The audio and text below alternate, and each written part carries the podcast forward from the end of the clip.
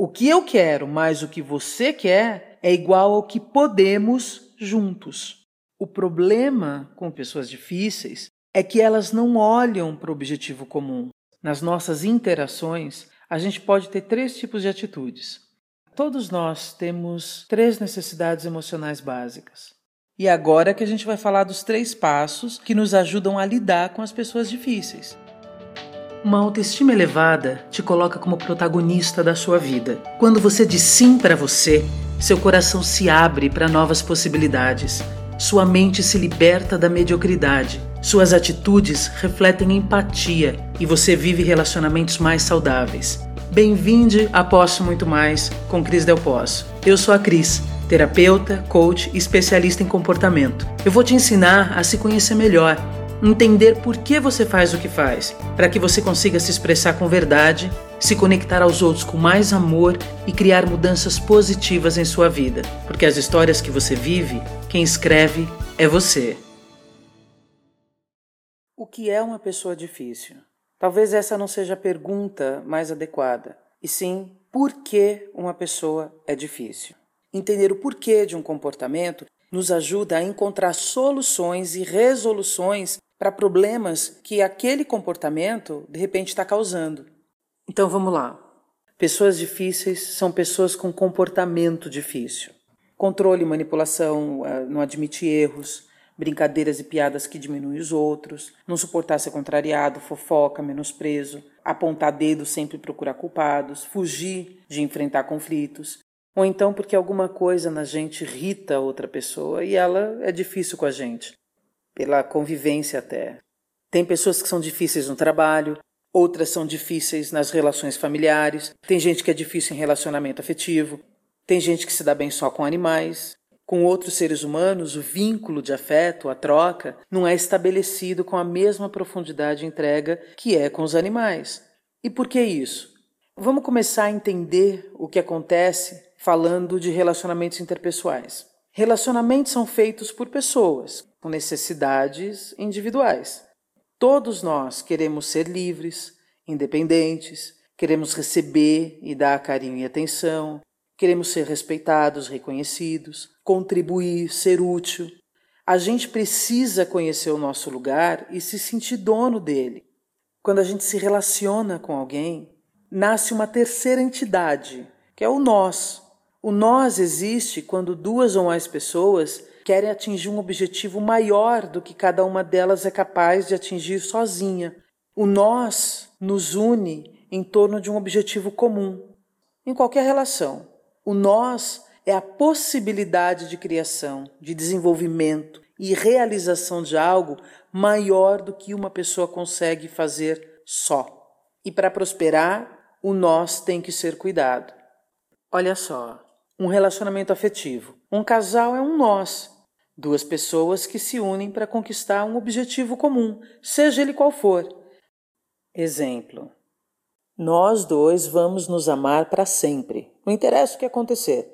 Vamos vencer todos os obstáculos, formar uma família e viveremos juntos até que a morte nos separe.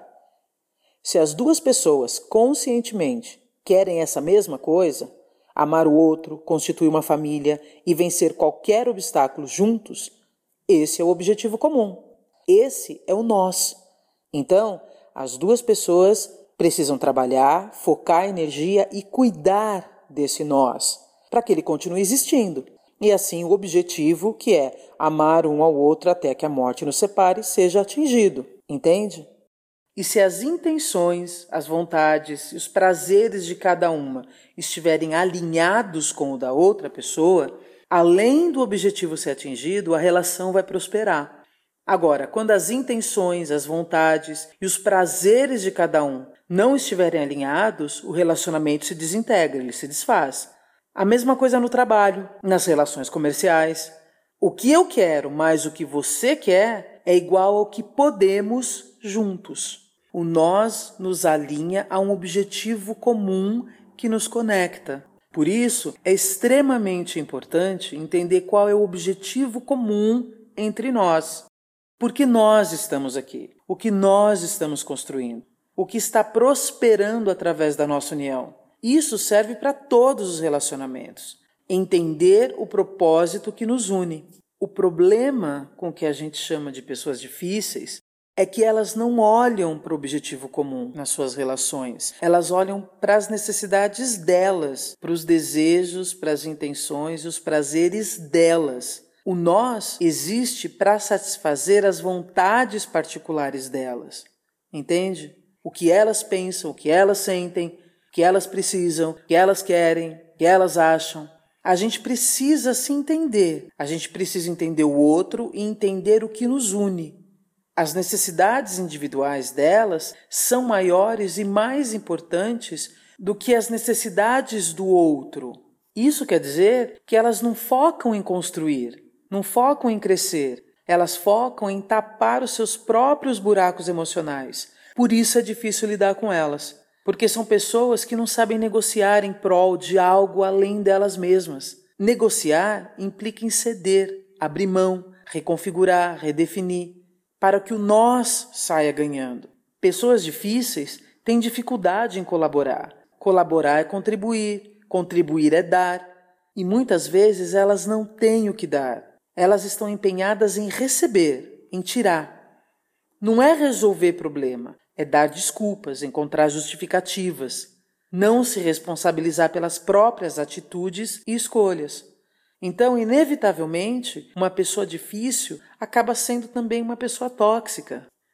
Olha só, nas nossas interações, a gente pode ter três tipos de atitudes: atitudes que conectam, que aproximam as pessoas, como gentileza, encorajamento, carinho, respeito. Atitudes que desconectam, né, que afastam as pessoas. Gritar, xingar, humilhar, desdenhar, invalidar o outro e atitudes neutras, que não conectam nem desconectam, não aproximam nem afastam. Por favor, muito obrigada, não há de quê, estou à disposição. Educação e bons modos. Geralmente a gente usa atitudes neutras em relações mais impessoais, com desconhecidos, em lojas, em bancos, enfim, com estranhos. Eu digo isso porque as pessoas difíceis são mestres em atitudes que desconectam. E a ironia é que o que elas mais querem é se conectar com os outros. Mas elas estão emocionalmente tão machucadas porque em algum momento se conectar machucou e fez uma ferida emocional. E essa ferida não para de doer. Sabe a expressão colocar o dedo na ferida? Literalmente é isso. Se conectar com o outro é mesmo que colocar o dedo na ferida delas, porque elas vivem em estado de alerta, com a ferida exposta, e isso faz com que elas fiquem na defensiva. Sabe, todos nós temos três necessidades emocionais básicas, que é de empoderamento, ter autonomia e liberdade, importância, pertencer, se engajar com alguma coisa ou outras pessoas, e valorização colaboração e generosidade. Quando a gente não se sente empoderada, com autonomia e liberdade, a gente usa a força para ter o que quer e o controle para tentar garantir que as coisas aconteçam do jeito que a gente quer que aconteçam. Quando a gente não se sente importante, não se sente parte de um grupo, da família, quando a gente não se sente engajada, que a nossa presença é necessária, a gente tenta compensar essa falta de importância exigindo carinho e atenção. E quando a gente não se sente valorizada, que a gente tem valor simplesmente porque existe e que o que a gente tem para dar é suficiente, que nós somos suficientes, a gente passa a reivindicar respeito e reconhecimento. Comportamentos difíceis de lidar são só evidências de que a pessoa está presa tentando satisfazer uma dessas necessidades, sentindo uma dessas dores, se sentindo desempoderada, sem importância ou desvalorizada. Por isso, é importante sempre olhar para o outro com respeito, porque a gente não sabe o que acontece na vida da outra pessoa ou o que aconteceu. É claro que isso não dá o direito de ninguém ser mal educado, intolerante, xingar, né, descontar a frustração nos outros. O objetivo aqui é entender o que realmente está acontecendo, qual a emoção que está influenciando e direcionando o comportamento, para que o objetivo comum, aquele que nos une, seja atingido. Faz sentido para você? A gente precisa sempre saber qual é o objetivo de nós estarmos aqui. Um exemplo bem prático: quitar dívidas. Esse é o objetivo comum entre você e o credor. Você e ele querem a mesma coisa, que as dívidas sejam quitadas. E para isso, os dois irão fazer a melhor escolha entre as opções disponíveis para que as dívidas sejam quitadas. Outro exemplo: um encontro em família em paz, principalmente depois deste ano tão difícil de 2020. Esse é um objetivo comum, então todos querendo a mesma coisa, cada um será responsável e deverá se comportar de forma que o objetivo comum seja atingido. Mais um exemplo: entregar um novo projeto no trabalho. Mesmo com divergências entre os membros de uma equipe, o objetivo é a entrega do trabalho e cada um deve fazer a sua parte para que o objetivo seja cumprido. Nesses exemplos, a gente tem atitudes neutras ou atitudes que conectam. Então, antes de falar como lidar com pessoas difíceis, você precisa decidir o que você quer. Você quer conectar e aproximar? Você quer desconectar e afastar? Em situações de conflito, as atitudes neutras são atitudes imparciais. Você não pode ser influenciado por gostar ou não de alguém. Imparcialidade significa não se envolver emocionalmente. E você vai ver que, em se tratando de pessoas difíceis e situações de conflito, a gente não se envolve emocionalmente, mas se conecta com a emoção da outra pessoa para poder entendê-la. E agora que a gente vai falar dos três passos que nos ajudam a lidar com as pessoas difíceis. O primeiro é identificar a necessidade individual que a pessoa está tentando suprir. Ela está se sentindo desempoderada, sem importância ou desvalorizada? Presta atenção no que a pessoa está dizendo. Falas como: não interessa o que eu faça, nada é suficiente para você. Podem sinalizar uma pessoa que não se sente reconhecida, por exemplo. Reivindicar reconhecimento é comportamento de quem está se sentindo desvalorizado. Meu chefe quer que tudo seja do jeito dele e eu não tenho espaço para mostrar o que eu sei, para usar minha criatividade. Isso pode estar sinalizando uma pessoa que não se sente autônoma, que não sente que tem autonomia. E a falta de autonomia pode indicar uma pessoa que se sente desempoderada. Para sua família você faz de tudo. Para mim, nunca você faz nada. Você não está nem aí para mim. Então, isso pode sinalizar alguém que se sinta descartável, sem importância para o outro. Quando você ouvir palavras assim, frases assim, repete de volta. Não interessa o que você faça. Você não tem espaço. Fulano não está nem aí para você. Escutar alguém dessa maneira é estar presente. E ao repetir o que a pessoa diz, você dá a ela a oportunidade de se escutar enquanto ela expressa em segurança, sem se sentir ameaçada ou julgada por você, sem conselho, sem achismo, fazendo um espaço seguro para que a outra pessoa fale e você apenas ouça. Esse é o primeiro passo: identificar o que a pessoa realmente precisa deixando ela falar com você e escutando com presença e disponibilidade. O segundo passo é se conectar a essa necessidade que você acabou de descobrir. E você faz isso estabelecendo uma conexão emocional com a pessoa, mostrando para ela que você não é o inimigo. Ao contrário, você entende o que está acontecendo e está lá para ajudá-la. E para ter certeza de que você está entendendo qual a necessidade emocional dela, você vai usar palavras emocionais. Então você diz coisas como: você se sente desrespeitado. Eu estou entendendo certo? É frustrante não ter autonomia, né? Dói no se sentir importante. É isso que você sente? No primeiro passo, você acolheu a pessoa e identificou a necessidade real dela. Agora, no segundo passo, você foi além, porque você acolhe o sentimento e abre espaço para que a emoção seja expressada o sentimento que essa necessidade traz à tona. E o terceiro e último passo é alinhar a necessidade da pessoa ao objetivo comum. E isso você faz orientando a pessoa a entender que a necessidade dela vai ser atendida quando o objetivo comum for atingido. E isso se consegue entendendo que, na prática, empoderamento, importância e valorização significam para aquela pessoa. Então você parte para um questionamento resolutivo, fazendo perguntas cujas respostas contenham a solução ou o caminho para a solução. São perguntas do tipo: O que seria necessário para você se sentir suficiente? Como você acredita que poderia ter mais espaço? Se você pudesse fazer duas coisas para se sentir mais importante, o que você faria?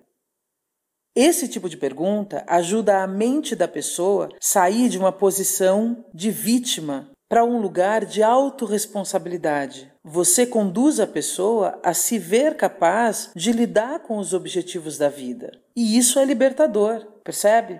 Ela vai te dar as soluções que procura porque as soluções estão nela. Isso é alinhar necessidades a um objetivo comum. Ajudar a pessoa a ver além dela mesma, encontrar soluções e investir em atitudes que conectam, ao invés dela ficar em si mesmada, criando dificuldades, tendo atitudes que desconectam. Desconectam ela dela mesma e ela dos outros. Percebe? É muito importante a sequência desse processo. Identificar primeiro, conectar segundo e alinhar em terceiro. Querer alinhar sem identificar ou conectar é criar um outro problema, que pode deixar a pessoa difícil mais difícil ainda. Então, identificar a necessidade emocional, se conectar à emoção que essa necessidade causa e alinhar a solução para a dor da pessoa à realização do objetivo comum. Essa é a ordem. É assim que a gente lida com pessoas difíceis. E é assim que a gente lida com a gente mesmo quando se percebe sendo difícil. E a gente se percebe difícil quando não sentimos a satisfação que esperamos sentir em nossos relacionamentos. Então, é sobre mim? É sobre você? É sobre nós?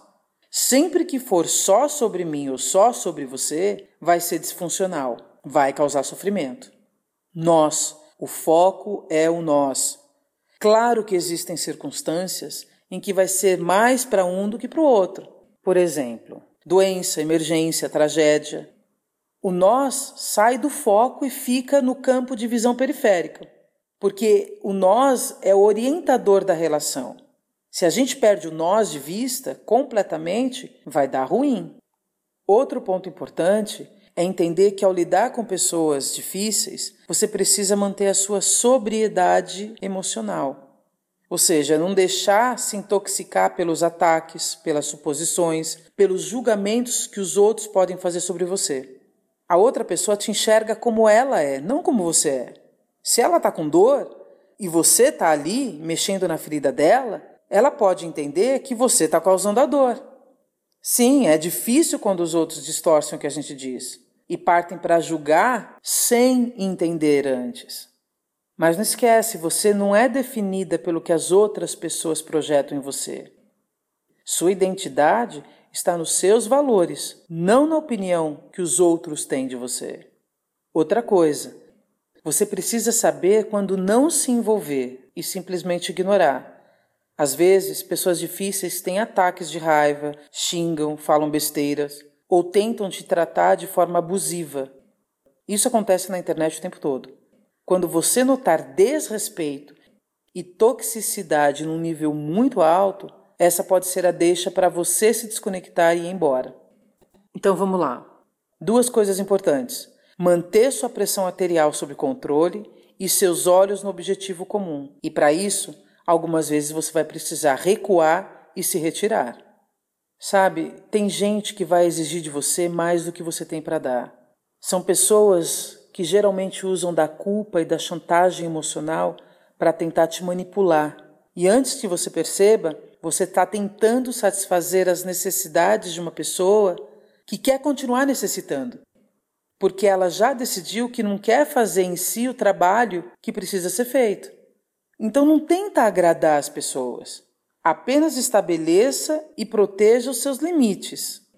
Não permita que os outros invadam o seu território pessoal, físico, psicológico e emocional para te manipular. Olha só, os três passos têm a ver com ser flexível, têm a ver com encarar os outros com uma mente aberta. Mesmo quando você já tiver opiniões formadas sobre outra pessoa, permita que o seu eu maior te guie. Dê ao outro o benefício da dúvida. Quando uma pessoa difícil se aproximar, você pode até pensar: putz, lá vamos nós, eu sei muito bem o que vai acontecer, já sei onde isso vai dar. Então, é nessa hora que você deve manter a sua mente aberta, porque a verdade é que a gente nunca sabe. Eu, Cris, tenho convicção da existência de um poder superior. Então eu deixo esse poder superior, que eu chamo de eterno, e que você pode chamar por um nome diferente. O nome não importa. O que importa é que você se permita se conectar com esse poder superior, que também está na outra pessoa. Porque isso facilita muito o processo da gente enxergar a necessidade do outro. Saber que de cara a gente já está conectado. Por experiência própria, eu digo que na grande maioria das vezes, inesperadamente, a pessoa começa a agir de maneira diferente. Ela se mostra mais receptiva, mais gentil. Quando a gente se abre, o mundo se abre. Quando a gente se fecha para os outros, a gente se fecha também para o poder superior que age no outro e que intercede pelo e por nós. E olha só, isso não quer dizer que você vai conseguir lidar com pessoas difíceis logo de primeira, logo de cara. Vai ser preciso mais de uma tentativa. E não quer dizer também que você seja obrigado ou obrigada a lidar com pessoas difíceis. O lidar é a escolha de cada um, e algumas vezes não é possível. Outras vezes não há mais disposição, porque a relação desgastou demais e o objetivo comum desapareceu ou não faz mais sentido. Seja qual for a situação, Lembre-se que pessoas difíceis são só seres humanos, fazendo o melhor que podem com os recursos emocionais que têm no lugar onde estão. Não, isso não significa que comportamentos tóxicos, abusivos devam ser tolerados. Por isso, é sua responsabilidade de construir, investir ou desistir de lidar com quem quer que seja. Então, eu sempre trabalhei para pessoas muito bem-sucedidas. Pessoas incríveis, admiradas, famosas, e a grande maioria delas muito difícil. Eu fiquei conhecida por conseguir lidar com as pessoas que ninguém conseguia lidar. E ainda hoje, grande parte dos meus clientes chega até mim por indicação. Eles dizem que eu sou a Cris das pessoas impossíveis. Talvez, pode ser isso, mas eu acredito que eu sou a Cris que se dispõe a enxergar o que é possível nas pessoas. Eu acredito, sem sombra de dúvidas, que sempre há um motivo, um objetivo comum que nos une e que meu papel é descobrir esse motivo, esse nós maior, que pode envolver duas pessoas ou duas mil. Depois que eu descubro, eu sigo os três passos que eu dei aqui, sempre. Identificar a necessidade que motiva a pessoa, me conectar com a emoção que essa necessidade traz à tona e depois alinhar a satisfação da necessidade com a realização do objetivo. Assim a gente cria possibilidades. O que eu posso te garantir é que a gente cresce muito quando se propõe entender uma outra pessoa. A nossa mente ganha mais clareza, nosso coração se expande, o mundo deixa de ser uma ameaça e a gente vive mais feliz porque a beleza da vida não está na paisagem lá fora, está nos olhos que enxergam a paisagem lá fora. Se cuida e até a próxima. Hey, se você gostou desse episódio, clica no link na descrição para baixar o PDF com o roteiro e as dicas que eu passei aqui. Ah, e aproveita para se conectar comigo nas mídias sociais. Cristina Del Poço. A gente se encontra por aí.